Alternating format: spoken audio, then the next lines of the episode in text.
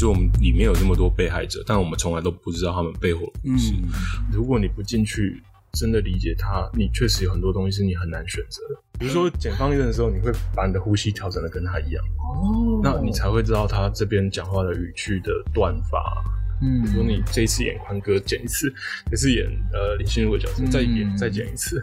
那每个人每次你都觉得这个人的逻辑通了，那这个东西才会通。反而很像演员哎、你如果跟很多演员是聊他，我相信大家都会给你一样的 feedback，、哦就是他们都在演很多不同的角色，把自己栽进去。那确实有时候生活的状态就会很受到他的影响。哇，就是比如说减肥来人，确实每天就要接受这些很多负能量的东西。嗯，来讲讲，大家就会彼此不开心啊，不然你要剪。稳做啊！哦，我是裴社长。嗨，我是小编局。最近《谁是被害者》在 Netflix 上非常的红，对，一直到今天都还是排行榜第一名。对，所以身为一个专业的后期 Podcast，嗯，我们当然要来访问后期的第一道门。直接破门而入，没错，所以我们今天呢要来访问《谁是被害者》的剪接师小谢谢梦如，耶欢迎。欢迎。大家好，我是小谢。我们今天呢，就是在小谢的工作室做一个采访，想要先恭喜小谢，就是台北电影节入围了返校的最佳剪辑，谢谢。是不是很紧张？对，第一次第一次就是直接录音的方式，有点有点害羞，就会有点害怕自己讲话有点怪怪。没关系，我们就当闲聊。嗯这个我觉得 p d c a s t 最有趣的地方就是你收听的那个人啊，嗯嗯你就把他想象有人在偷偷跟我们讲电话，所以反正我们现在就是很自然的讲电话就好了。嗯我们就做一个作品出来，不管是电影或是影集，上线了之后，我们一定会非常忐忑，不晓得它到底会受到好评还是不好的评价。当《谁是被害者》上线了之后，然后受到就是观众朋友这么大的欢迎，我想问一下你的心情是什么？其实是会觉得蛮受到鼓励，就会是回到当时拿到剧本那个心情，就是有拿到剧本的时候就觉得，哎、这这个题材跟这一个剧本很特别，而且它它虽然是个类型，但它确实不太是之前台湾戏剧会常出现的一个题材，甚至它的的包装的类型形式，所以那时候就会觉得，哎、这剧本真的很有趣，而且就觉得它应该会中吧，嗯，所以其实最后一路经过拍摄、后置到最后呈现，其实我们大家都有点在想要印证这个想法是不是真实的。嗯哼，所以当他后来呃窜到第一名，甚至维持到这几周，其实有一种哦，对，我确实我们当时判断的没有错。而且我记得，就是好像有看到你说，一开始拿到剧本，其实只有拿到六集，嗯，是有迫不及待的，很想要对再把它看完。其实监制很早就把剧本寄给我，嗯但是就就一直压着嘛，所以就工作还没结束。那时候其实还在弄返校，嗯然后一直到因为我是我家住澎湖，所以每年过年要就是坐飞机回去，然后在想说在飞机上很无聊就开始看。嗯，那通常我们就是就是无聊看，但没想到就是有翻翻翻，哎、六集就看完。上瘾了，这样。对，然后我就才发现，哎、就还少两集，呃，就觉得哦，你真的是心机很重？我我不太确定，然后 可能可能当时还在修正，他就没有好寄给我。可是当时就觉得哦，看我好想知道后面发生什么事情。是对啊，就会觉得，可是可是我觉得我觉得这个这个也很好玩，就是看剧本看剧本，其实它就直接会反映题材，尤其对电视剧，它它是就是大家都讲一剧之本嘛，其实东西好不好。最重要是从那第一道关卡开始，你就会知道了。没错，就是真的，嗯，不要去赌说，哎、剧本看起来好像还可以，拍出来应该会更好，嗯，去赌这种 真的不用去赌。那你最后剪完的这个作品，就是嗯完成上线的这个版本，跟当初看到剧本嗯，有差很多吗？呃，主要其实都是因为后来呃。剧组会希望再多一些演员或卡司进来，所以会其实因为角色的部分会改动了一些东西。嗯哼，就是主要差别会在这，那但方大方向或者要探讨主题，就我觉得没有太大的差异。嗯，对对对，而且我觉得我很喜欢一个地方，就是它的每一集的架构都是，比如说第一集死了一个人，嗯。然后第二集的就是上片名之前会有一段嗯。死掉的那个人的故事，嗯。然后可能这一集是他本人死了，嗯。然后下一集又是代替他死的那个人的开场有一段小故事，就是每一个开头都有一个。就是番外篇对番外篇，然后是他的他为什么想要去死，或者他到底遭遇了什么压力，让他觉得那么不舒服？嗯，这个架构是当初在剧本的时候就有这样子的架构吗？还是是到后期在剪辑的时候才去做这样的创那作？被害者其实有拍摄，其实有两个阶段，一次拍八集的剧，尤其又是这种很多设计环扣的，确实很困难，因为都本来拍戏就是打散拍，所以、呃，在剪接上的时候，你就一定会再去理出，比如说比较有趣的事件，嗯。比较有趣的角色。那后来剪完之后，因为我们其实还是会希望它比较能够有像电影一样的节奏，所以剪完之后就发现，哎，时长好像有一点没有办法如预期中那么长。那大家就开始讨论要怎么处理这些事情。嗯，那我们后来讨论，加上当时的资方或是呃监制他们，就会觉得说，哎，其实我们里面有这么多被害者，但我们从来都不知道他们背后的故事。嗯那就开始有这方面的讨论，觉得如果能够把他们的故事写进来，嗯本来一开始想说在中间加，哦，那如果把把这些东西写进来，应该可以让观众更有共鸣。但是后来就诶，那大家觉得是因为好像是最后是因为李亚君的这个角色，我们把它独立出来讲一个背景，嗯哼。那大家都决定就保持这个 format，哦，就是有点像读诗，其实它都会有一个小小的对岔开，然后再回来，然后它会接回原本的故事。对，那这样就比较不用说我印在原本的剧情的节奏下，我要增长，嗯。就是我又另外写了什么，这样子反而会破坏掉它原本。原本的节奏。对。对啊，因为我觉得这个这个表现手法就真的是很美剧的，它不会就是跟一般台湾的操作不太一样。所以我一开始以为这是你们一开始就设定好，因为我一开始看到那个报，就是你们这次都很多的节奏都是去学习美剧的方式嗯嗯。去做的。其实其实一开始他们每一场的 hook 跟就是每每一集的 hook 跟开头其实都有也是有做这件事情的，还有要解释一下 hook 是什么？就是就是钩子钩子，对对钩吊胃口的吊人家胃口 就。就是每一集你都会跑出一个悬案要解决的事情，让观众可以继续看下一集，让你迫不及待想知道知道之后发生什么事的那个。嗯嗯对，对，是因为我我想编剧他们在一开始接受呃福斯的训练的时候，我想应该就有针对这些东西特别去努力。那只是拍摄出来，因为每一个场次其实呃你想象中拍出来一样都不见得会一定就会达到某个力道。嗯哼，那以最后当我们瞬间完去呈现的时候，就会开始产生调动，那有可能就会让原本想要下的钩子跑掉。哦，所以就会再做一些重新整理。嗯，对啊，那我其实是自己是蛮喜欢这个做法，就是、嗯呃，其实这个这个东西我觉得很有趣，是我第一次看到彼得杰克森的《魔戒》，他们、嗯哼他们也是就是第一阶段拍完了，然后他他去剪一剪之后，他决定要再补一些什么，嗯但他们不会说的像我们那么粗俗，就说补拍，他们说 我要追加镜头。哦，对就是比较比较艺术的说法。对，可是其实它就是一个第二次创作的过程，嗯那而且就就会变得比较可以根据现有的东西做取舍。对是不是在第一集补拍的镜头很多？第一集其实第一集补拍的也就是人物的前传，嗯那其他第一集其实反而相对是比较少的。哦对，其实是越到后面的集数，我们越拉出了比较多的人物关系。嗯的时候，把人物背景再补足了更多。因为因为我自己在看的时候，嗯我真的觉得第一集跟第二集是、就是以台湾的嗯影集来讲，台湾剧来看的话，它是非常的电影感，嗯。就是这一次被害者的、的手法，不管是摄影、灯光以及剪接的部分，就是它它是非常有。就是吸引人的点啦，嗯。就是在前两集，就是我们会觉得是不是前两集有特别下功夫，不管是现场的美术啊，或是我们后面在创作的部分，是不是有着重在前两集，还是没有？就是就是一个前。前期的部分，我想或拍摄部分，可能我我知道的并不是这么完整，嗯但很比较明确的是说，呃，当然第一集他要为这个片子定一个调，甚至把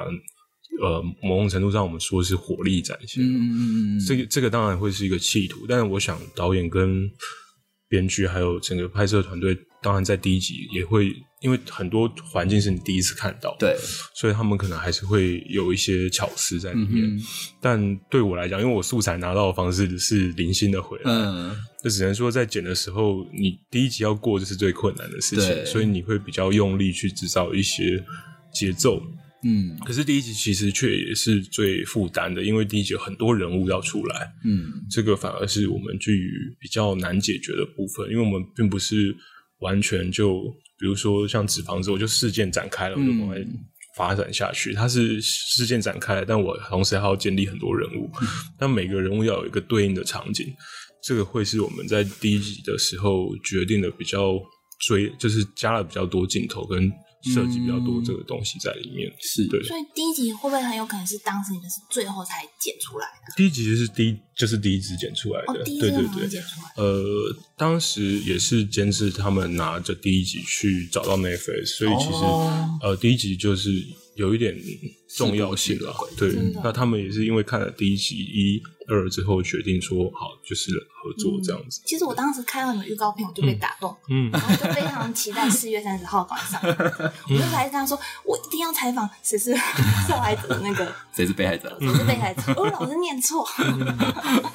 因为我一直会觉得以前的台剧的步调就很慢，要不然就是很导演，嗯就是拍出来就是他想拍的东西。嗯嗯但是我真的觉得看到谁是被害者，就是有被感动到，因为那东西是感受得到，哇，那个有个独特性在，嗯。然后看了一集就会想要看下一集，我觉得这是要被肯定的。我觉得其实很多就是所谓的商业电影，嗯。或是商业的影集，它其实它有它的考量，它嗯。可能不是只是要去做一个艺术创作，嗯。它它主要的目的就是要去吸引消费者、吸引观众嗯。来看嘛。嗯，对啊，其实就这件事情对。对整个团队来讲，其实大家都是有意识的在做这件事情，嗯所以反而沟通起来会比较快一点。哦，因为就是一开始的策略就是这样。对，所以大家在讨论的都是故事的问题，都是故事跟里面的角色问题，就比较不会讨论到说哦，我觉得这个镜头不美嗯，这种问题。它是回到哦，这个这一段情节，我们本来在故事里面它是要紧张的，那就以紧张为前提去创造吧，嗯。而不是说、哦我千万不要用那个镜头，我觉得那个真的很丑，不是嗯不是这样讨论的方式，或是我觉得他没演好，也不是这种讨论方式，是哦，他他因为他在故事的设计里面，他是一个什么样的人，嗯。他遇到什么事情，所以他在这里该怎么样，他是有逻辑、有系统的，嗯他不会是就是真的是去讲故事啊，对对对，就是你所有人的讨论都应该在剧情跟情节上嗯做发挥。但一次来可能就是我们有两位监制，然后制作人、两个导演，再加编剧，一次可能就来个七八个人，然后圆桌会，然后就大家一整天看八集，然后就一集一集这样讨论。哇那那很累。所以确确实会比较讨论的比较细一点啊，因为呃，它会牵扯到下一个阶段拍摄的一些细节，所以会讨论的东西反而比较实，比较不会是感觉性的说，哦，我觉得那一段要怎样，而是到比如说我们缺什么，欠欠缺什么，嗯。会比较当机立断一点，比较不会说啊，你再去剪剪看，嗯，对，但应该是说，因为合作了几次之后有个默契，真的剪不过的，我是跟会跟他们建议说，这真的不是靠剪接可以解决的，那他们可能就要去想其他方法。那这个比如说制片就会像我们开始加入人物小传，这其实是制制作人提出来，哦，那大家就是在每集前面面前，然后在在后面，大家再开始每个人再加一些他们对各个角色的想象进来，嗯，然后再请编剧一起创造，再把这些东西加进来。哦哦，所以编剧是已经到拍摄阶段，还有再回头来加东西，呃，后面还有一位编剧水主在在做修正，哦所以其实整个阶段确实有蛮多朋友一起参与的。嗯对，因为呃，一旦因为整个制作期间拉很长了，不可能一直把人家 hold 着在那边嗯很久，所以每个阶段还是会有不同人。但呃，每次片的状态也不一样，有些会是原编剧，有些就是请呃请来帮忙救火。嗯然后我们讨论出一个比较明确的状态，再请他以他的专业写，嗯把它变成一场戏。对，那都会有不同的方式。那最后还是由监制跟导演他们来掌握那个方向。嗯，对所以像这样大家一起看片这种流程是这一支比较独有的吗。应该是大家都会有，只是这次 要看八集特别多，所以一次就会开个十几个小时。哎，可是，一般以前的影集，就是以以前的剧，应该不会这样子。呃呃，我觉得比较特别的还是说这次确实它不是一个以创作中心的，嗯以前可能就导演说了算，对，那导演再去说服监制，哦那是他们，那我们只要对到导演就好了。嗯，那那这次是所有人都一起拉下来，在那边就是集思广益，绞尽脑汁。我觉得这样真的很对棒。，但但呃也会是一种压力啦，因为嗯有时候很多人讨论的时候，不见得容易形成共识。是对，那或者说很优美的东西，在创作的时候，反而是比如说跟导演在工作的时候，你才会迸发的，嗯，那个就会比较不容不这么容易出来。哎，对啊，你们这么多人，那最后总要有一个决策者嘛？嗯那那个决策者到底是谁啊？决策其实就是素材的本身，这这很悬，但就是你你这么多意见，但是你最后只能选哦这个素材它最能够呈现的样子。讲的比较焦点说，你用你的素材来告诉我你想要啊做什么。你这场戏如果真的要做到这样，那你拍的东西自然就会告诉我。嗯那其实你就还是回到感受他素材，或者说那场戏每一个演员所呈现出来的状态，你会在剪的当下去理解这段戏的用意。嗯那当然，你可能会，比如说素材很很大量或很海量的时候，你会再回头翻翻剧本，它在结构里面到底具备什么样的意义？它是轻的还是重？它要留下多少篇幅？但整体来讲，我觉得，呃，既然它会被拍出来，那还是以素材为重。嗯那个是所有人，包含摄影师跟演员的互动、灯光、美术这些东西的综合，所以你不太能，呃，依照你自己脑海中的那个样子把它剪出来，嗯你一定是去感觉它，就是很像雕塑，你就是你必须感受那个你你要雕塑的素材。我今天一直想说我要雕一只马，结果来了一个很很很硬的石头，我没有办法雕的很写实啊，嗯那怎么办？那我雕写意的好不好？哦，或者说它本来的形体就像牛，那我何苦要把它雕成马？嗯就是它是有机的创造。那当然，嗯类型片我们尽量在做一件事情，就是避免它被太有机的创造。嗯嗯应该应该可以理解，就是说，如果每一个人都按部啊、就是都按部就绪做到自己在这个职务上做到该做的事的时候，嗯作品呃，边从剧本到拍摄到剪出来，应该没有什么太大的惊喜。嗯，因为它就本来应该要保持那个样子。但我们的环境确实很难，就有很多惊喜会发生。嗯可是这个反反而就是要更要让我们自己去保持那个看，就是重新接受的瞬间，因为很很明显，导演如果去现场，你会发现导演确实会，尤其现场，不要说导演，包含现场的所有工作人员都会受到现场拍摄当下拍这场戏的情绪所嗯牵牵引住，他可能觉得哦，这场戏当时拍的好好，那是印象中的事情，嗯是脑海中的事情。但是回你回来看就是，哎，这什么东西？对对，很很长，就是他们会说，在 monitor 前面看的跟在剪接台上看的是不同的东西，因为现场有太多，比如说这场戏其实演员好久好久才哭出来，或者说他一次就哭出来，你觉得超好，但执行到的那个惊喜往往大过于他是不是在这个戏本子该有的那个演出的惊喜。我觉得常常会执行到那个惊喜会先冲出来，对啊那就会变成导演很难割舍的东西。因为其实我们真的到我们手上的时候，其实都真的只剩下画面，嗯嗯我们就真的只能讲那个一个，可能就是看图说故事嘛。嗯嗯对，我们得到就是这个是结果了。是我们没有在现场感受到演员的表演是多有力或什么，可能就是这个图怎么样接起来是好看的，就是剪接师的功力。嗯。哎我那时候看到 Facebook，就是导演他们就会写说他要拍那个火车场那一、嗯那一段啊，嗯他们那时候拍的时候超挫折，嗯就好像会不好，然后上面就写说，就是交给你之后拿回来，他看到整个鸡皮疙瘩，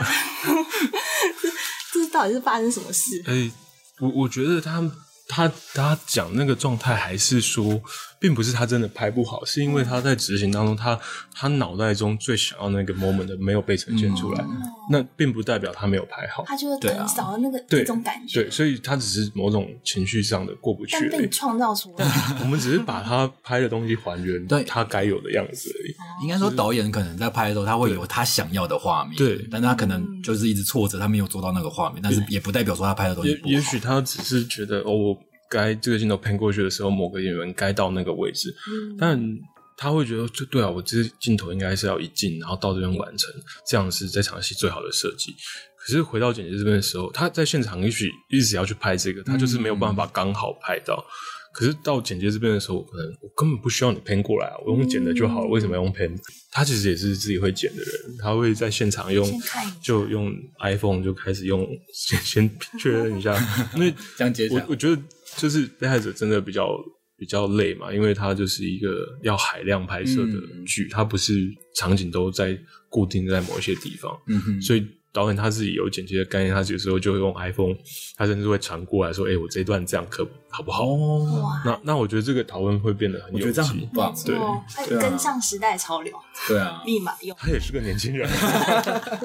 哎，那嗯，就是新导演，就是比较年轻的导演跟比较老的导演合作起来有什么不同？嗯，我觉得其实是一个世代的观念，就是我们的上一个世代，或者说我们的前辈们，他们还是比较受到作者论或做作品这种东西的导向，所以呃，某个程度，当然他们还是会比较以。创作这件事情在看待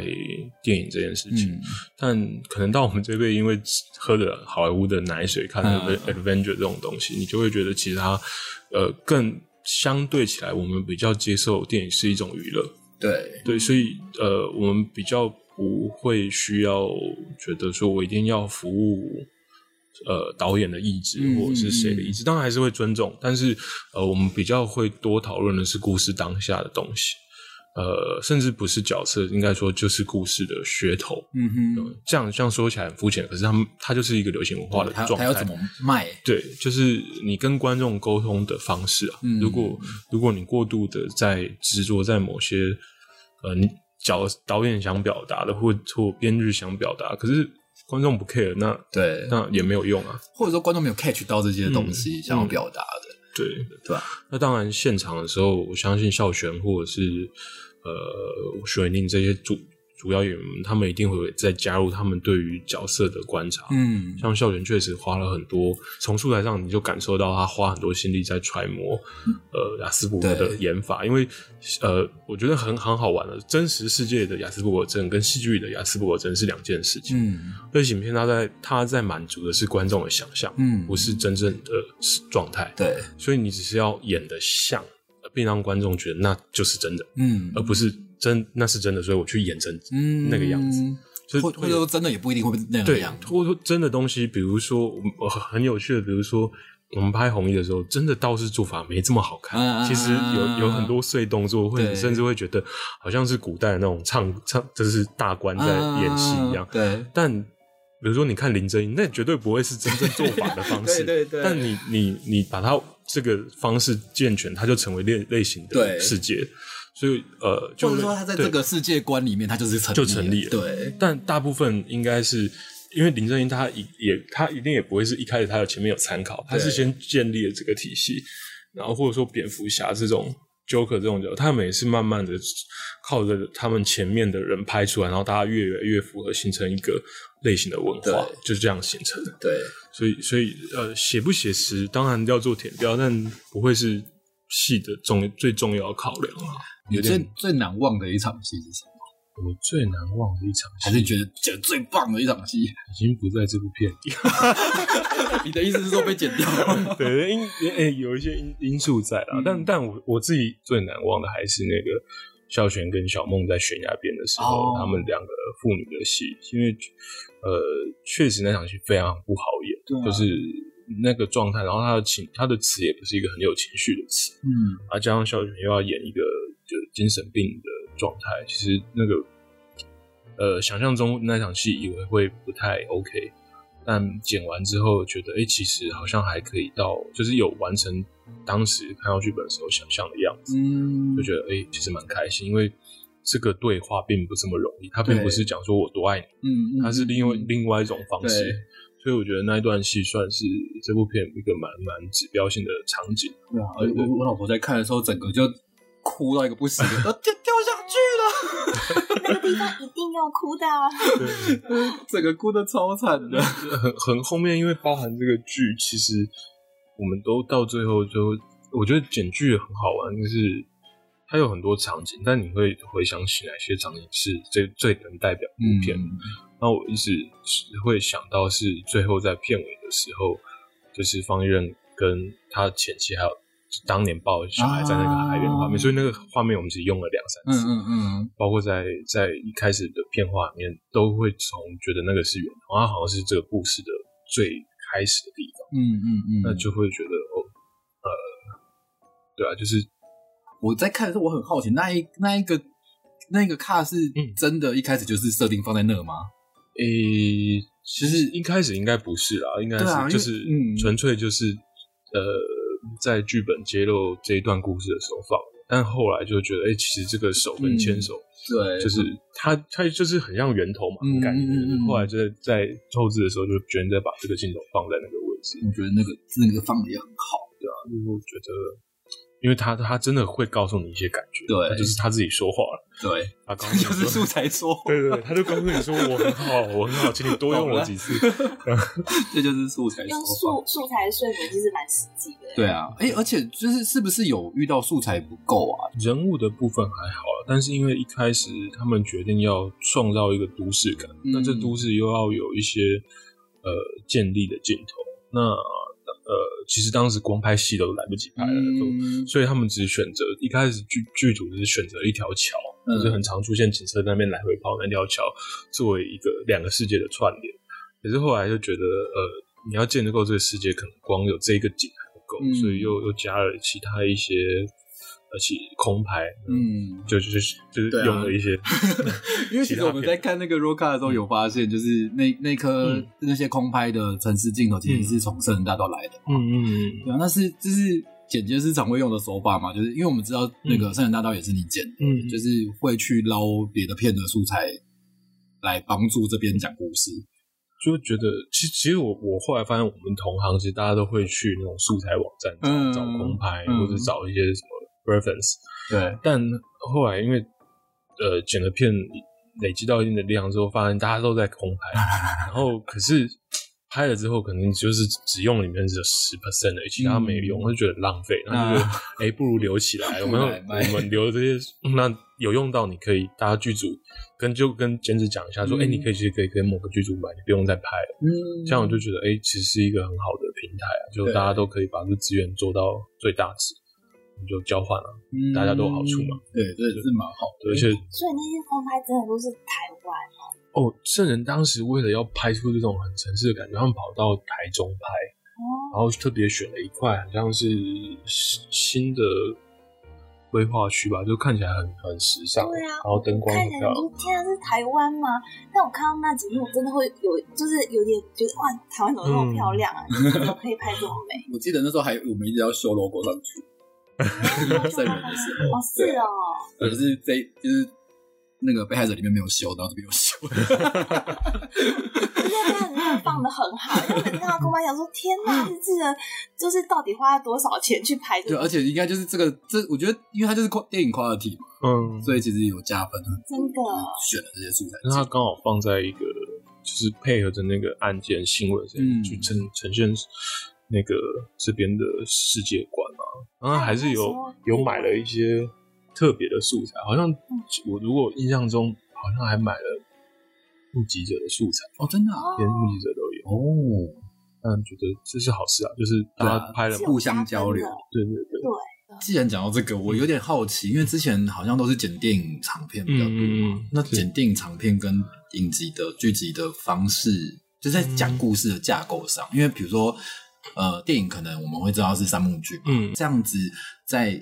影集上面怎么去打成三幕剧？其实我觉得道理没有差很多，嗯因为其实东西好看，它只是你说十分钟，它也是有三幕剧，嗯。它只是不以幕为单位而已，嗯或不以场为单位，或者是说我们更明确一点啊，就是因为被害者大概是个五十分钟，嗯。就以十五分钟为单位，十五分钟一个时间，那个时间要够大，你只要有三到四个事件就可以完整这部戏，嗯让观众可以看得下去。某个程度来讲，我觉得虽然电影有一个特性是观众买票不会轻易走出去，可是呃，大家都会觉得电影节奏要快一点，但其实嗯电视剧的节奏要更快，因为它就是随时可以按暂停。对啊，而且它很容易分心。对，是，但又某种程度上，你又要保持不能过快，因为就像你讲会分心，我可能边在吃吃着宵夜看着，所以我刚如果漏看了什么，对，如果就不见了，那那可能也不太适合，所以它就是要在一种你要保持着好像事件一直在推进，情绪一直在上升，但是线索不会过快消失，它一直会帮你整理的这个状态里面去完成，但。嗯，我觉得跟电影不会有太大的差异，对，是就是就像比如说《冰与火》，嗯其实我十分钟死一个人，你还是看得下去。对对对，就是你会发现，只要剧情有在有有勾到你，你就会对，而且它有在上升就可以了。对，哎呦，谢谢谢谢。哎但我还是想科普一下，就是三幕剧，我觉得一般路人其实是不太懂什么是三幕剧。嗯，简单的讲，它就是说，每一个电影或戏剧开始一定有一个冲突发生，然后随着到第二幕，这个冲突会扩大，然后到最后这冲突被解决，哦，就是呃，大概是一个这样的历程。真的这么讲，好像 都会发生这种对啊。，而且重点就是前可能前面这个人到最后他一定会有个转变嘛。嗯，哦，他会更细分，就是他这个冲突通常会跟他的内在有点关系。在第二幕到第三幕的结尾的时候，他的内在冲突跟外在事件会合起来，是同一个事情。当他解决了内在的问题，就能够一起突破心魔去解决外在的事情。哇，我觉得好深奥。哦因为其实比如说我们好，我们嗯就就以这部戏来看好了。我觉得像像徐海英就很明显啊，嗯，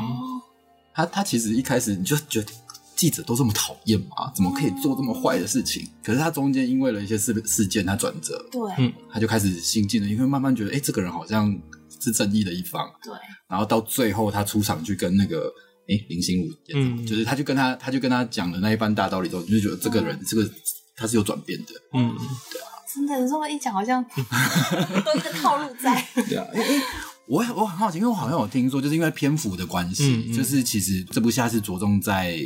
就是张孝全这条线上，嗯嗯嗯，就是其实刑警的部分好像有被是有删减吗？还是原本就没有嗯安排这么多？因为比如说像我刚刚讲到角色的转变，其实我自己看到最后，我有一点嗯。不懂宽哥为什么本来是一个很火爆的人，然后嗯。因为严格说我自己看到的啦，看他他可能大的事件点出现三次，就是，嗯。可是到最后我有点不知道他为什么，嗯。就是他的那个做的这些事情的来由，就是他可能还去帮忙找了个工作给他，然后嗯还把他的哦那个叫什么，就是他下面那个帮他还债，哦对，他这个转折我其实有点没有 get 到，就是有点嗯嗯，因为它的线铺的没有那么深嘛，嗯嗯嗯，对啊，因为确实它在里面，呃，就实际面来讲，它确实比较是功能性的角色，嗯。所以呃，在剧本当中，其实它的篇幅本来相对就没这么大，哦嗯。是我看到那个，我以为是他要铺成第二季。耶，也许啊，他也不这个钩子代还真大，对啊，也也许会有，也许会有，但但只能说，就是世贤哥后来演出的那个状态。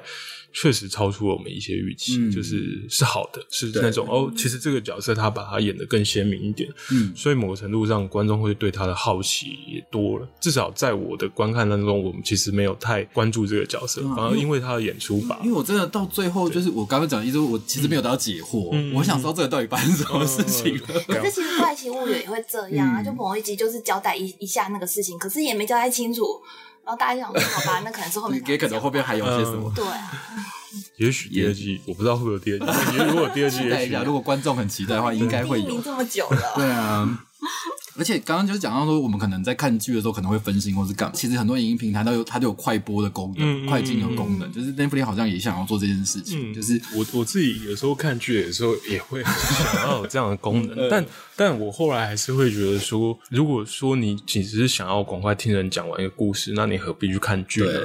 那当然有些东西是因为我们没做好，或者是觉得让你很无聊，你快不好，那就 那是我们的问题。可是我如果觉得我自己是一个观众的时候，那我要享受戏剧给我的牵引，在我投入，那我干嘛去破坏这个原则？嗯就是你就是要当时，就是你要说做戏的是疯子，看戏是傻子，你就是要娱乐你自己。嗯你干嘛去跟他就是找自己麻烦？就是找他麻烦，其实你是在找自己麻烦对，。而且这样对创作者来说，好像就是精心布下这些东西，然后你快播就把它带过，可能会没有感受到。大家会可能会觉得说啊，这都是我们这些做电影的人在讲说的坚持啊，比如说比如说看电影不要吃爆米花，不要太吵。但事实上就是，今天你既然花了这个钱，就决定看这个剧，付、嗯付了钱给平台要娱乐，那你就让它发挥。让你最有娱乐的状态嘛？你何苦？你明明可以娱乐半小时、一小时，你变成娱乐三三十分钟，何苦呢？何苦的？可是会不会因为这样趋势，就变成说你们剪片的那种节奏会变得越来越快啊？其实这个问题已经存在很久了。应该说你，你现在跳回去八零年代的电影，你会发现、哇，怎么这么慢？对，超慢的。对，但没有办法，它可能就是一个趋势。我我记得有一个前辈说过，其实你把东西剪得越来越快，甚至到最后只剩点状，那它的极致是什么？电视新闻。啊，对，当你已经剪到那个状态的时候，那戏剧也不会是戏剧了。就只是在告你告诉你事件而已。对，可是但当然这个话呃这样理解没有错，但是某种方方面就是呃也应该去我们要在做作品当中更强调怎么样有效率的推进故事，对，这是会越来越需要被思考的事情。就是比如说前阵子看了另外一个那个《绝夜逢生》，我就觉得哦。他至少给我了一个很大的前提啊！我一开始我就知道什么啊，太阳被太阳照到就会死，所以这些人要一路坐飞机往西奔。嗯，OK，这个故事很有趣，然后我不知道为什么，然后我有一次看到他们在逃命，我就看下去了。所以、嗯呃，它是跟故事设计比较有关系、啊。对，但呃，然后很多网友，因为他们其实老实讲，我觉得我最笨的就是我们这个在行业的人，嗯，就我们都看不出来，其实观众都看得出来，观众比我们想象中聪明非常多。其实他他们往往在看到第十五分钟的时候，依照他们的观影前，他们早就猜到了，对，是我们自己还在那边错，我们要对对对。但其实 其实再再丢一点，再丢一点，对对，其实他们我他们并不是因为我们给的线索猜到，而是嗯。他们的观影经验知道这些东西大概会是怎样。对套路，对，那那只能说在在某我们要越来越适应观众这种越来越猜得到你要干嘛嗯状态下，创造一些分心的东西或惊喜，让他们嗯不要这么聪明。不要被猜中就赢了。对，就就你如果比如说你看呃《玩命关头》看飞车很帅的时候，你就不会想要赶快去猜等一下是什么事情，因为你让他先分心了，不让他关注另外一个事情。有精彩的动作可以看。嗯，对啊确实，我可以再拉回来问一个问题，嗯好啊就是其实贝的，我有念错吗？哦，谁？你今天到底要念错几次？就是你太太也有参与，你跟你太太是怎么去一起去做协作的？OK，就是其实被害者的剪接参与剪接总共有四位哈，就是、呃，我们底下还还有两位瞬剪。啊，嗯，瞬剪师。那其实这从一开始，呃，开始拍摄的时候，他们就参与了，是最最源头是他们啊、呃就是李慧跟博翰。OK，然后他们会先顺完，然后每一场戏顺完之后，我会再拿到再去看。那看到这每一场戏之后，会依照当天，比如说会跟他们先确定，而导演没有拍到哪些东西。那如果有的话，就请他们再修正；没有的话，就会直接跟导演沟通，比如说呃哪些东西可以再补一下，因为毕竟有七十几天的拍摄期。嗯那我太太本身是搭到整个剧杀青之后，开始要一集一集的时候，她就开始合作。那我们其实有一个方式啦，因为我们知道两个人都挂剪接一定会吵架，嗯，就是双导演、双编剧、双剪接，这一定会吵架，因为都是很很创作哎，。这一次很多都是双哎，对，都是夫妻，编剧也是夫妻，可是这个就我觉得我我至少我不知道其他的编呃编剧跟导演他们怎么去分这件事情，但其实现场他们好像也有做不同的分工。嗯，那我跟我太太其实就会去分，比如说这个案子以谁为主，那谁就是哦呃剪完，其实就是我们剪完我们的就丢丢给另外一个人，另外一个人他决定要长成什么样子，以他为主。嗯那该讲的话唠下了，狠话唠完了就就没我们的事了。其实就那你们会因为这样吵架吗？就是因为想避免吵架，所以就是我们就是看完彼此权责分清楚，看完彼此，然后把狠话唠完了。那要不要这样做？你你家你自己决定的。好聪明哦，先先把它讲一讲。对啊哎，。这是你们第一次合作吗？呃，不是，就是我们其实从，因为我们在中也是同事嘛，嗯然后我们第一次合作是《痞子英雄》，《嗯，痞子英雄》第二集，那当时是他为主，所以我是副，哦我就是唠狠话那个人。啊，这次就是变成他是唠狠话的那个人。哦，但电视剧我们两个会大部分都会一起工作，因为电视剧毕竟篇幅比较大，嗯那当然，前面还有两位瞬间的伙伴，他们其实也提供了很多意见，包含他们呃提供了里面的一些小寓言故事啊、我觉得那个那个其实是呃，只要你把权责分清楚，然后互相知道说谁啊你要尊重谁，因为他最最后决定者。那其他部分你丢出意见来，如果大家都在服务故事的时候，其实是不难沟通啦，就是你不会是因照偏好沟通，嗯，反而很清楚。知道到底要怎样。所以狠话归狠话，但是也不会到说嗯，就是有什么不愉快啊。我我我我想问一个比较私人的问题，嗯嗯因为我我我我本来是做就是做特效的，然后我老婆也是做特效，嗯嗯我想要问问看，就是。然后，然后我我们原原本也是同个公司的同事，嗯，就是这样，就是你们生活上相处起来会比较顺利吗？因为可能只有你们两个懂得语言，或是你们在讨论一件事情的时候会比较我觉得，我觉得后期特别是这样，因为我们的工作确实一般人真的很难理解我们在干嘛。嗯，比如说，你去交了一个正常上班族的女朋友，他会觉得你为什么一定要加班？对你加班没有加班费，然后你你为什么就是对东西要这么多热情？对，你为什么把永远把工作摆第一？他会不了解到底要干嘛。嗯可是其实对你来讲，你在创作那个东西，其实不只是你的作品，它可能更是一个更多人的一起心血。所以他们对，可是对上班族来讲没有啊，我就是做完我的工作就下班了对，那其他时候是我私人的时间。嗯，但我们竟然还会把私人的时间拿来看电影、做功课，然后学特效，看人家怎么弄，嗯他们不会觉得你疯了吗？对，那那就很难相处啊。嗯对，所以所以确实，同行还是有一些共同的语言啦。对，所以你你会觉得是一件很棒的事情吗？有好有坏，你们会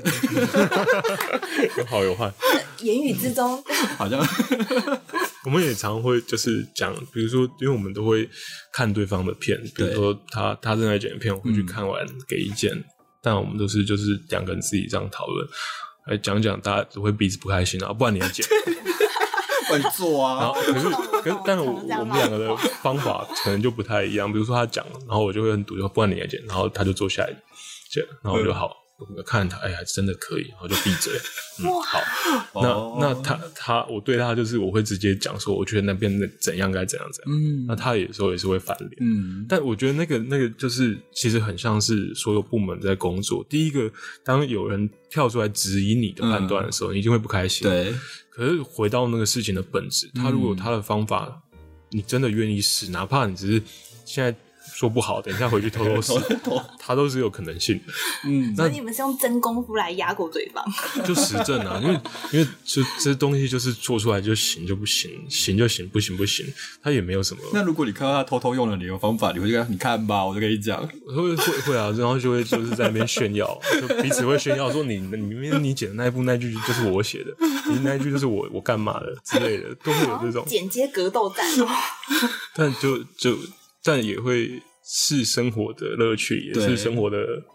火花吗？火药？火药你们诶，所以你们在工作室也都是在一起工作吗？呃，就是在两间，比如但负责不同的案子。对，那有些那也是每天都是二十四小时要面对面的，对，差不多差不多。天，好恐怖。可是我们都有，我们都有我们的另外一半啊，就是导跟导演相处的时间。哦我们有时候跟导吓死我了。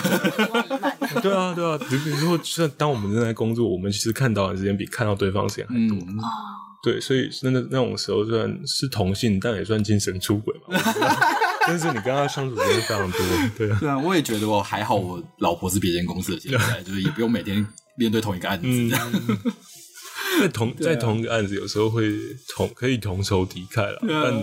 有时候也会就是你知道，比如说成功大家开心，那失败就两个人都都要难过。哎、对啊，讲到失败，我们现在有一个成功的案例，嗯就是 b a d 很成功嘛。那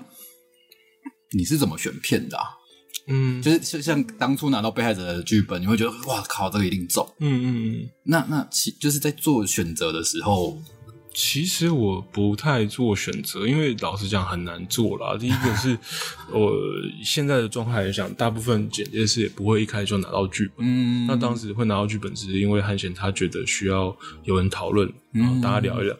那不然，其实我们当片约来的时候，剧本搞不好都还没有长出来。哦对，所以我们通常是以档期到底 O 不 OK，、然后比如说是合作过的对象、熟悉的人，当然会优先，但主要还是看时间。嗯那能不能够挑剧本？目前来讲，就整个环境因素，我们没有太有权利嗯，做这因为因为个事情。应该说量也没有那么多。就，是也没得挑，也没得挑就是还是来了做就是时间时间可以，然后我觉得哦，这个案子算是正派公司，然后 然后呃，他们应该可信度蛮高，就就 OK 啊就结了，对啊，因为我们知道就是谁是被害者，其实是在 Netflix 上第一次第一名的台剧嘛。嗯。那跟第一支台湾的 Netflix 的剧，就是《追梦者》，嗯嗯都都是赵孝全演的嘛。嗯可是评价非常的两极，就是可能喜欢《追梦者》的人不会喜欢《被害者》嗯喜欢《被害者》的人不喜欢《追梦者》。嗯那在就是，尤其我们就看一些评论，就两边会一直互相吵架。你看的什么东西？你看就是就是，嗯嗯。那其实我对我来讲，我我觉得，呃，身为观众啦，对当然一般观众他们一定有他们自由的选择，这个本来就是这个市场 很自由的一块。但是以我自己的立场，因为可能是因为是工作者，其实我比较喜欢去看优点，嗯，因为看看别人的缺点，就容易就是我们都会很容易对自己很宽容，对别人很严格。对但其实别人还是有很多优点，你是可以去学的。包含那时候我看到《追梦者》后面的有一些剪接的方式，我也觉得很特别。嗯，那那些东西对你来讲是重要的，嗯才是重要的。他他如果有一些东西是你不喜欢的，你干嘛刻意去记它？那本来你就不喜欢嘛。嗯可是他有一些东西是你觉得哎、诶你想不出来的，或者是你觉得很厉害，那才是你可以继续进步的东西啊。你 focus 那些东西就好了。尤其我觉得是是从业人员，那观众他们要呃怎么去反馈？我觉得有时候也没有那么绝对，他一定有他好跟坏。嗯即使到被害者或是呃他再怎么样，就我觉得他都有优缺点了。那嗯也没有必要就是分出又出两个阵，这这没这没有什么，就是只是我跟你的喜好跟不同也许只是生命经验的投射而已。那为这种事情去区分你那派跟你那派，何苦呢？每天看网友在吵架就觉得很有趣因为像。我也喜欢看优点的东西，嗯像我觉得追梦者会或谁是被害者、受害者，嗯 都是我都看到他们的镜头都非常的美。很美，而且你不觉得像像台湾观众就很有那种啊，你们那些看美剧的，你们这些看韩剧的，啊但何苦呢？啊就是都有好的地方啊，你就都都接受啊。就是一定人家会红，包括之前的《熟女》，然后《想见你》，我觉得他们会红都有道理。嗯，那那我们变成是工作者的时候，我们要去看到是去真的去看他，然后理解他们观被观众喜欢的是什么点。那这样才能成为我们下一个养分，就是嗯哦，知道现在观众的偏好，然后他们看中的东西在哪里，他们什么东西，他们吃什么东西，他们可能会反弹。嗯那这个东西是一直随着时代会改变的。嗯真的，呃，大家不喜欢的东西有来自太多因素了，嗯比如说抽烟也可以骂，B B 扣也骂，车牌也可以骂，但呃，但我不是说那个骂的不对，只是说就是，比如说像我我看呃《神力女超人》，我会觉得、呃就好像不太真实，但是女女主角很正啊，然后配乐很好听，这也是她的优点，嗯，但我干嘛一直去放大她的缺点，让我在做这个娱乐的时候变得很无聊？对，就你是来开心的，干嘛把自己搞得很不开心？就是你你去好乐迪点的歌，然后就想说啊，这个这边的喇叭不好，这边的那个电视 颜色不太对对，你就是来嘶吼的吗。看戏就无法，就是一直无法入戏、啊。对对对，所以所以其实就是轻松一点，嗯轻松一点，就除非真的是看自己的做的东西，说哎这边怎么会糟糕，怎么会？对对对啊怎么没有注意到？这个是这个是对自己的要求啦，对啊但是看别人的东西，我觉得反而宽容，嗯，对确实确实，对，才对啊才会有娱乐，真的。哎那我觉得就是一个就是电影工作者啊，嗯或者影像工作者，其实大家一开始想到有关于电影的角色，一定是导演。嗯嗯就是是什么契机让你想要成为一个剪接师呢？嗯，其实因为当时我我是念台艺的嘛，台艺电影，所以我当时其实决定要念电影的时候，跟大部分人一样，是都只知道导演这种好像就是电影最重要的灵魂。然后我们不是为了要当演员，嗯所以我我们班也有，当时我们班也有人是以为念电影系的可以当演员，真的假的？对，但后来这个人就退学了，可能好像还没开学就没没进来。OK，但后来直接面对到开始要做或者开始接触电影的时候，你才发现它有很多职务，一开始会不太确定。对，然后从编剧、拍摄、摄影师、灯光、录音，然后场记这些东西开始分工之后，你大概知道一个电影怎么诞生了。可是后来会自己会觉得，一个电影它真正产生产生的时刻是在剪接台上。嗯，就很明显，因为所有人都拍完了，然后最后你要决定的这个片子最终的样貌，你要怎么去拼凑既有素材，也许讲一个跟原本故事原本不一样的东西。那我会觉得那个东西最真实，嗯就是回到结构上去创作，而不是回在当下每个 moment，因为电影它毕竟是一个有结构的、有脉络的东西。那会觉得，哎、这件事情其实好像某种程度上它是最贴近电影本身，嗯那个感受会很深啊。就是你看素材，然后把它片一个一个片段一个片段，然后找出每一个好的时刻，然后跟着脉络跟着架构组组装出来，会觉得哦，这好像才是电影。诶，当你一就是你决定要做剪接师，嗯然后离开学校之后，你是怎么样成为剪接师的？这个也就是一种很很很很漫长的过程。对啊就是退伍之后做了一段婚礼摄影，然后也是自拍自剪，然后后来就被抓抓去当电影的花絮剪的拍摄跟剪辑。嗯因为当时的老师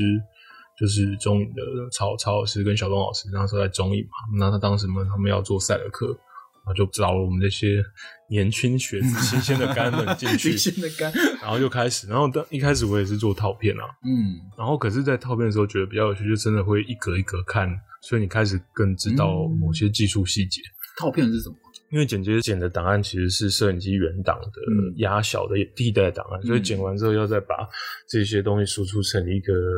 清单或者是一个档案，然后再套回什么原本八 K、四 K 的东西，嗯嗯然后才能去调光，嗯。对吧、所以在底片的时候，当时是套套回底片扫描档，就是那时候是连 low 档都没有，嗯。就是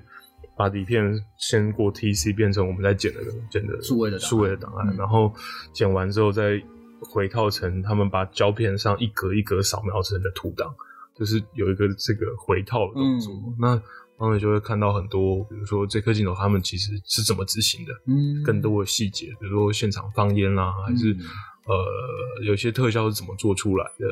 但是光学上的啊比较简单，如说动态，或者是会更细的看到剪接师做了哪些小手脚，嗯。因为你要一格一格确认嘛，你就会看到哦，其实比如说这一颗其实是一个不是同一颗镜头，中间剪了一刀，它只是它是剪在一个闪光的点上，然后看起来抠过很顺这样对。那它就会有这些小小的东西进去，那也蛮好玩的。嗯然后后来就套着套着，剪接室就缺人，然后我就再回去剪接室，然后就开始走上了剪接这条路。所以我觉得刚刚这个问题很有趣的，就是嗯你觉得在套片这个工作上面是不是得到了很大的成长？嗯，确实，因为以前就是当学生时代，就会觉得说剪接，反正我们在学校的时候也是拍底片，所以其实剪接的技巧很少，就是怎么样 cut，然后最最多就来个 dissolve，嗯嗯嗯，然后怎么样把东西接说好。但是你会后来会发现，比如说类型片里面，比如说它早期还有分割画面啊，什么镜头怎么动、嗯怎么设计，然后甚至多加一些位移，还有 handheld 效果。然后在套片的时候，你就会发现，其实你看到 A 扣其实剪接是动了很多很多小地方是你不知道的，因为原本素材原本是长这样，比如说他们加了在加了 zoom 或是加了一些像手持的 shank，哦，但是这些东西为什么要加？啊，拿掉有什么差别？然后你就会越来越发现这些小小的嗯小 detail，、它确实，比如说它它要加，它并不是只是要让纯粹像我们在书本里面看到说让这颗镜头更不安一点，并不是，它可能要加，只是要让这边的节奏变得比较跳跃一点，嗯。或者说它其实在避某种某个某个节点，利用利用这个晃避掉某个不联系的节点，嗯。或者让镜头衔接更顺畅。其实那些东西就是很跳脱成教科书里面讲那些很大的道理，嗯嗯。而是回到很小细节的事情。对。那就是一个很很有趣的旅程。对啊，我觉得因为这个为什么我会觉得你刚刚提出这件事情很有趣的原因，是因为嗯很多年轻的，嗯比如说刚毕业的人，然后他们可能很想要成为剪接师，嗯嗯或者是想要成为一个合成师，嗯他们会觉得说，哎，我干嘛去做套片？嗯那以以合成师来讲，说我干嘛去 roto？roto 就是把、嗯把人挖下来，嗯把 u k 从从 u k 上挖下来，我干嘛去做这些事情？我想要做的是更多的。嗯嗯嗯可是我以前就会常常跟就是年轻的新鲜的干们说，嗯就是你没有透过这个过程，就很像你想要去当一个剪头发的设计师，你没有去那边扫地帮人家洗头，你怎么有办法学到？嗯，你连最基本的都没有打好，你怎么有办法进到下一步？因为因为其实回归包括到现在有些朋友，他们可能比如说因为自己是念电影的，他们就会说哦，好，我最近也想要回去念电影，嗯然后觉得好像这样念完之后，你好像读了比较多书，懂比较多，好像对创作有帮助。说我觉得不用，其实你你真的有心，你你就是学校只是创造一个环境，就跟你在旁边扫地揉头一样，你可以借由你在做这些事情的时候，观察到更多你可以学习的东西。嗯，所以重点是你有没有意愿要学习。如果你真的想学，你真的会看到东西。啊，如果你真的不想学，那给你直接做特效，你也你也做不了什么。哎、但我听到的是，就是、呃，就是有有些人会觉得说，因为像早期、后期啊，比如说你要从剪接助理升级成剪接师，你最少要花三年到五年。嗯那有些很多年轻人光听到这个时间就觉得说，天哪，我我为什么要要花费这么长时间？而不是可能只有一年，嗯，他就可以去做这样的事。就可以成为师了。对，这这个这个其实很好玩，但是当然有也必须承认，有些成分，有些这个时间是因为我们在后期里面的学长学弟制跟阶级制度嗯造成的夸张。呃，可是不不否认，像我自己的师傅他们那一辈的是，他说他进中影的时候是做放片的，是手摇，嗯然后就是大底片，那个跟我们在做套片一样，是你是一格一格去看那个东西。那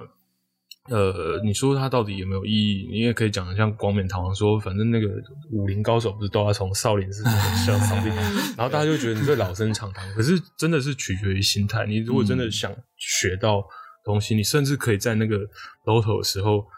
看看你旁边的组长怎么跟客户沟通。那个都是成为你自己以后的养分啊。所以，所以呃，有有，比如说想想做捷径的人，当然 OK 啊，你可以哦，你就夯不啷当去想办法拉到一个作品来做，来到一个特效，拉到一片的剪辑。但是你剪完了，你有些东西就是还是不懂，对，你你还是要花一样的时间去去补回来。补回来。但你但问题是，那个压力会来自你现在已经是一个一线的人员了，嗯，你犯错的的代价越来嗯越高了。哦，对，你，因为你已经直接在做作品，你是没有犯错的代价。对你嗯一一犯错，就是全部人都看到了。对嗯但是当你还在做小处理的时候，你是允许犯错的。嗯，所以某个层面，应该是最把握那段时间去学到，不管是直接创作面的也好，是跟跟别人沟通，甚至闪躲不必要麻烦的技巧，嗯那个都很重要。真的。所以还是学习心态上的嗯嗯，因为，我我入行快十年，我听过就是每个来辞职的，嗯嗯嗯，最多的理由就是我觉得我做这个，我在这边我学不到东西。对，可是真的就是你的心态啊，你有没有把这个东西当成是在学东西？嗯，就是啊，然后也开始会带一些嗯，助理或者是合作伙伴，其实真的要学的人，他们怎么样都是有办法学，对，但是没有办法学心不定的人，他们就是你再你给他再多机会，他一样是只只会跳跃，并不是说他们做的东西一定不好，嗯。只是你会觉得他们出来的东西就是浮浮的，嗯，不不太扎实。但你这一次他可能，比如说这四年幸运的靠一些技巧闪躲，或者说这四年幸运的刚好试到成功，但你没有办法持续。嗯后期最重要一件事就是活下来并持续。对，每个人都有红，每每个导演都有可能有红一次的机会，可是要成为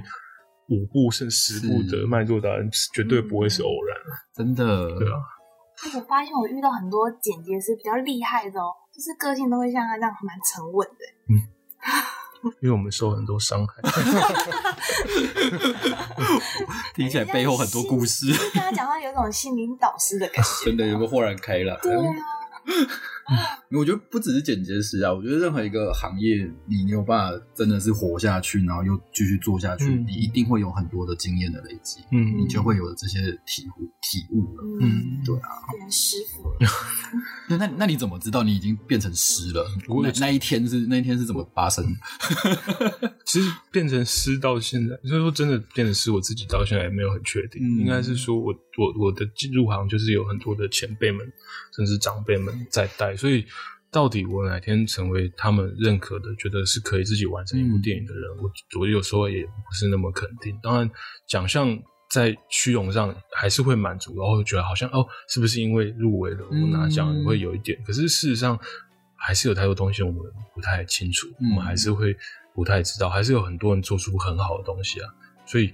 对于是不是诗这个字，其实有时候你还是彷徨的。是就是嗯这种彷徨，也许可能要我不知道到哪天会结束，因为就是说说的很浪漫，就是在电影面前我们都还很年轻啊，对。那太多东西了，尤其这每天都在变的东西。也是，应该应该是那这样问好了，就是、假设我今天是一个剪接助理好了，或者我还在就是帮忙套片，或者真真的是还是党管的阶段，嗯那我我有一个期待，是我想要变成一个剪接师，或是我想要独立的完成一一部片，嗯，它是它是有什么管道可以去，或者它又是有什么步骤可以去让人家信任它？步骤，但是他我我也不知道要经过什么步骤，他只能就很从结果面嘛。嗯当然就是你能够你做出一个好的东西，就能够撑到最后，嗯 哦，这是前提吧？你要能够撑到最后。活下来才看得到。对对对对对对，你你不能剪剪到一，听起来还原来背后 那个被害者的背后的意义这么深。对啊，就是呃，你第一个你你要能够努力的剪完它，而且并且不被换掉，对，哦这是这是几个重要的前提。哦，你这当中包含了很多方式，比如说你自己的能力、你沟通技巧，还有你说服人的技巧，嗯这都是啊，那才能够让你持续的，而且还有你看待事事物的方法。如果你都一直看到悲观的，那你确实你就会觉得我好苦，好苦，好苦。嗯但虽然你嘴巴可以这么讲，但你心里还是要想一些你觉得你可以在这个案，即使这个案子的导演、剧组你都不喜欢，嗯但他总有一些好的事情，觉得你学可以学习到。好正面，真的要不然你怎么撑完真的难怪可以活下来。对，那就如果没有这个，你就活不下来。那你要找到这个东西，说服自己，你要在这个片子里面学习到这个，那你活下来。即使这个东西到最后没有成功，你也会觉得你获得，然后再带到下一部片去印证。那也许哪一天不知道剪了几支，还是做，你就成为大家口中觉得你是死了。嗯，那那个不是你自己觉得是就是了，所有人要觉得是就像导演一样，你随便站出来说我是导演就是导演，对啊，那你有没有被认可是另外一件事。对啊，应该说我们回到导演变成一个职务的时候，就是谁都可以是导演，对。对吧？那谁也都经过努力也都可以成为特效剪辑，所以他也没那么特别，因为应该是在分工体制下。嗯。那可是只是因为大部分刚接触电影的人，大家都会觉得导演是最最至高无上的那个，嗯嗯嗯所以嗯很比较多人会就是选择他。可是老实讲，熬过来小数成为站在你眼前中那个导演，也是少数人，对啊他们也熬过来。那那我以前学生的时候最不喜欢就是当导演，压力最大的啊，对啊，所以嗯，我们如果只要知道，就是比如说台湾学好的编剧啊、特效啊、剪接啊、混音音乐，我们都还是有很多东西可以去做。嗯那怎么成为一个剪接师，就是看缘分 了。真的。那那比如说你就是包括现在已经就是一个专业的剪接师了，嗯你有跳不出来的经验吗？会啊，会啊，会啊，还是会有。然后最近的工作有时候，比如说骗子的资讯量大的时候，嗯呃，你呃，应该说骗子他们通常我们有些骗子他就是线性的讲一件事情，嗯但他如果线索很多，要讲很多事的时候，你就会开始呃想要每条线都很清楚。嗯那有时候呃你就会开始乱。但以观众受者来讲，他永远只能接受，他一定会看到一个最清楚的主题，嗯然后再看到后面衍生的问题。嗯呃命题，但当线头很多时候，有时候我们会忘记，比如说我们到底带着要拍的是气胸、推理还是讲自杀？嗯，这三件事情哪一件事情最重要？对，那对于我们来讲，我们可能像以以被害者为例，我们最最终选择是自杀这件事情，嗯是本片最重要的命题。嗯那其他东西就只是一个引子，让观众观众勾进来继续看下去的动力。那我们就要把试图在这个剧集里面，电影一样，是随着时剧集可能比较有时间，可以顺着集数慢慢的导向那个方向。呃，嗯你真正想象那电影也是要从一个很模糊的东西慢慢走，慢慢筛，留下最清楚的那条线。嗯，然后作为情感最后的寄托跟投射。我觉得就是慢慢的从这过程中找。嗯。我我自己的方式是，其实我我当然会有理论的那个方式，嗯但是其实最最重要还是自己能够投入那个世界。嗯。你真的会有时候会化身成很多角色哦，然后剪的时候会自己在跟他、对话，呃对话，可能有点严重，但是你会把你的 比如说剪放映的时候，你会把你的呼吸调整的跟他一样。哦，那你才会知道他这边讲话的语句的断法，然后他甚至你要有时候帮他想台词的时候，你才会知道他的思维是什么。嗯那个是一个，就是因为我们找不到更好的方法，也许在十年之后会很全然的跳出，嗯，就就好像演技有那种所谓沉浸式的跟方法演技的这两派，嗯嗯可能也许十年之后你练就有一个方法是不用再这样，可是现在这个阶段对我来讲，我就是还是会把自己栽进去。那确实有时候生活的状态就会很受到它的影响，哇，就是比如说减肥来着，你确实每天就要接受这些很多负能量的东西，嗯那可是如果你不进去真的理解它，你确实有很多东西是你很难选择的。嗯，他这个表演到底你要留下什么眼神，或他这句台词应该是怎样？如果就是你要去在剪的时候，你就要去试想说他的心情。确实确实、嗯就是因为那是每一次你下刀的依据啊，甚至你可以有更疯狂的是你你如果这一场戏有三个，你每次的顺一次，你都是在演一次不同的人，再用不同的，到底你有没有都把这些人都讲完整？嗯。比如说你这一次演宽哥剪一次，这次演演呃林心如的角色再演、嗯再剪一次，那每个人每次你都觉得这个逻逻辑这个人的逻辑通了，那这个东西才会通，要不然就是会变成东西可能会有一些地方是没有描述到很准，嗯。对吧？比如说那时候会记得，当林心如她讲她为什么要做出这些事情来的桥段的时候，我们当时确实编了一些她的心境的东西，嗯嗯嗯，然后用了一些本来没有安排在那里的镜头，可是确实就是因为我觉得实力上像是推拿，嗯对电影叫《娄烨推拿》，他就说他是其实是仿盲人的观点在试，嗯嗯我觉得那个就很奇特，你真的得丢进去，然后去想，然后你就会产生新的语法，嗯这是很有趣，所以我确实我的生活就是会因为这些东西改变。我觉得你反而很像演员哎、就是嗯，你如果跟很多剪辑师聊他，我相信大家都会给你一样的 feedback，、哦就是他们都在演很多不同的角色。但但他他他确实就是，比如说剪剪剪纪录片，确实虽然每天在那个小房间，确实从荧幕上看到别人的人生。嗯那电影也是这种特质啊，其实就是看一部电影，好像看一个人的人生。就某种程度来讲，剪辑师可能就是有点阿宅性格、内向性格的人。偷窥对对啊，对，有一种这样的特质的人。嗯，很有趣。所以你会希望有一天，就是也有，比如说自己写一个剧本，嗯然后来拍这样的想法过吗？自己写一个剧本来拍，这个想法从来都没有，哦真的哦都没有停止过，哦，都没有停止过，都没有停止过。但 这个断句，就是这个这个这个这个结，对于这个结果一直都希望有，但对于这个过程一直觉得太痛苦，不想去面对。哦真的，就是我也，比如说我也很想成为比尔盖茨啊，但是比尔盖茨过程的努力，你要或是呃。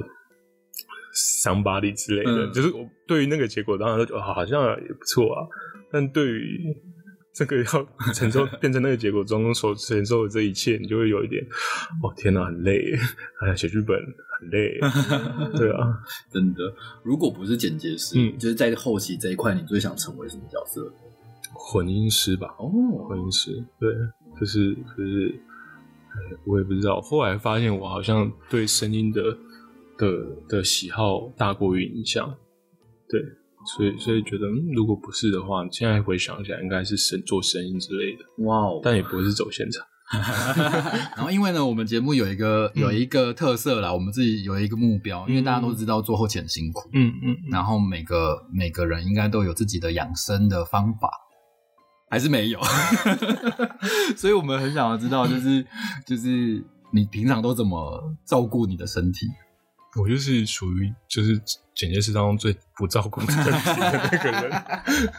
对啊，就是你不是还有一个太太就会去盯你吗？对啊，他那他就是也拿我什么没什么办法，你们会一起去做运动，一阵一阵啦，一阵一阵，但只是就对我来讲，就是肥胖已经是这个 这个职业的伤害之一了。就反正在一直剪一支片，至少胖五公斤，真的假的真的啊，因为有时候太焦虑了。那你除了肥胖这个问题，你还有什么其他的身体困扰？你你转转的好生硬哦。没有，我我我对不起，我先提一件事情，就是因为我们曾经有做过一部片，嗯叫做《看不见的台湾》，嗯然后我记得我那时候去看片的时候，应该说我第一次对剪接师小谢谢梦如、嗯有这个名字有留下印象，就是因为这部片，因为嗯这部片就是小谢的表哥的故事非常的精彩。嗯我在还没看片之前就已经听说这个故事了，然后我就抱着满怀期待去看了这部戏。所以呢，里面就有讲到说，就是剪接师小谢呢，因为就是长期背痛啊什么之类的，嗯可是他没有给我个结尾。嗯，我想知道你还有没有在背痛？其实确确实经过那个骗子的事情之后，已经大概好了，至少从呃，应该说最痛的那个状态，假如现当时有十分的话，现在大概剩四分吧，剩四分。所以还是有持续嗯，因为其实这个背痛，它跟他呃是它是有关联的哦。应该讲说，他们就是说那个东西会侵害，一定少你，你身体容易最容易显现，一定是你最弱的地方。嗯它不，它并不是一个咒语跑出来就说、哦，你的手就烂掉，不是，它一定是你这手本来就有问题，它只是让它更显化。嗯那那个所谓背痛跟腰背的问题，就是跟职业很有很大关系。哦，对啊，还是因为场景因为做关系做对啊，啊，着的关系那那有没有也没有意思就换工作，所以就还是要痛啊，但是已经没有那么严重了，可是我很好奇，那个表哥的事情是真的吗？是真的是真的真的，而且很有趣的是，是是我我的姑姑，就是呃另外一个姑姑在在在隔年之后，她和就是做我们做完法事的隔年的农历七月一日，还梦见我表哥跟他回来讲说他好了。天哪！所以，所以其实某某个程度也因为这这个后续，我有点跟，因为当时确实在法会的时候，有时候也不太知道这么细节到底 O 不 OK 或怎样。但是后来，因为我姑姑也不知道我去做这件事情，然后她后来梦了这个梦告诉我之后，我就哦，然后哇对，希望他是真的有一个好的 ending 这样。你知道我在看那一段，就是在那个外面，然后就是有表哥来了，嗯，然后就是很生气的说：“嗯谢梦，你干嘛把我叫回来？”嗯。那一段，然后就是说他要被，就是跟就是被船，诶是被船送走嘛？嗯。他说我不要去，然后请那那个导演来跟他保证说，没有人会再杀你一次的。嗯。我就那时候看到那个整个整个超揪心的，我跟他哦说，对我一个就是没有看过这个片，其实我有点问号问号，好，没关系，只是我真的觉得那部片那部片还蛮值得看一下叫什么片啊？看不见的台湾。对啊，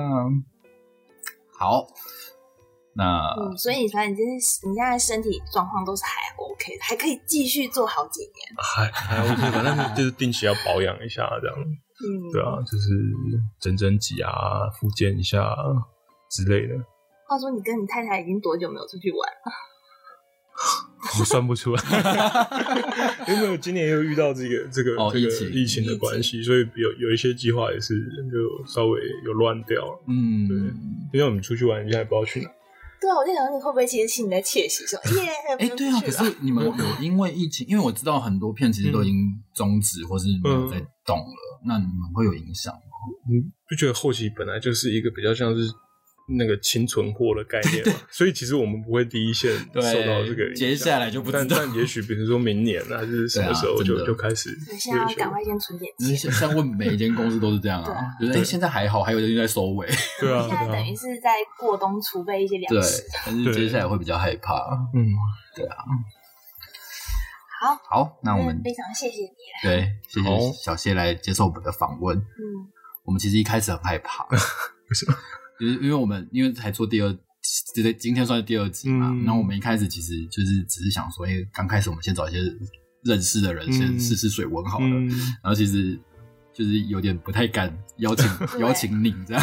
还还好，然后真的我没没想太多，想说就冲了，就直接问。对啊，因为因为其实那那时候就讲说，我们我们很想要访问就是被害者工作人员。嗯我第一个想说，当然是访问剪接师啊，对，都是但是我这个菜包就什么都不懂，就说啊，先问我是谁？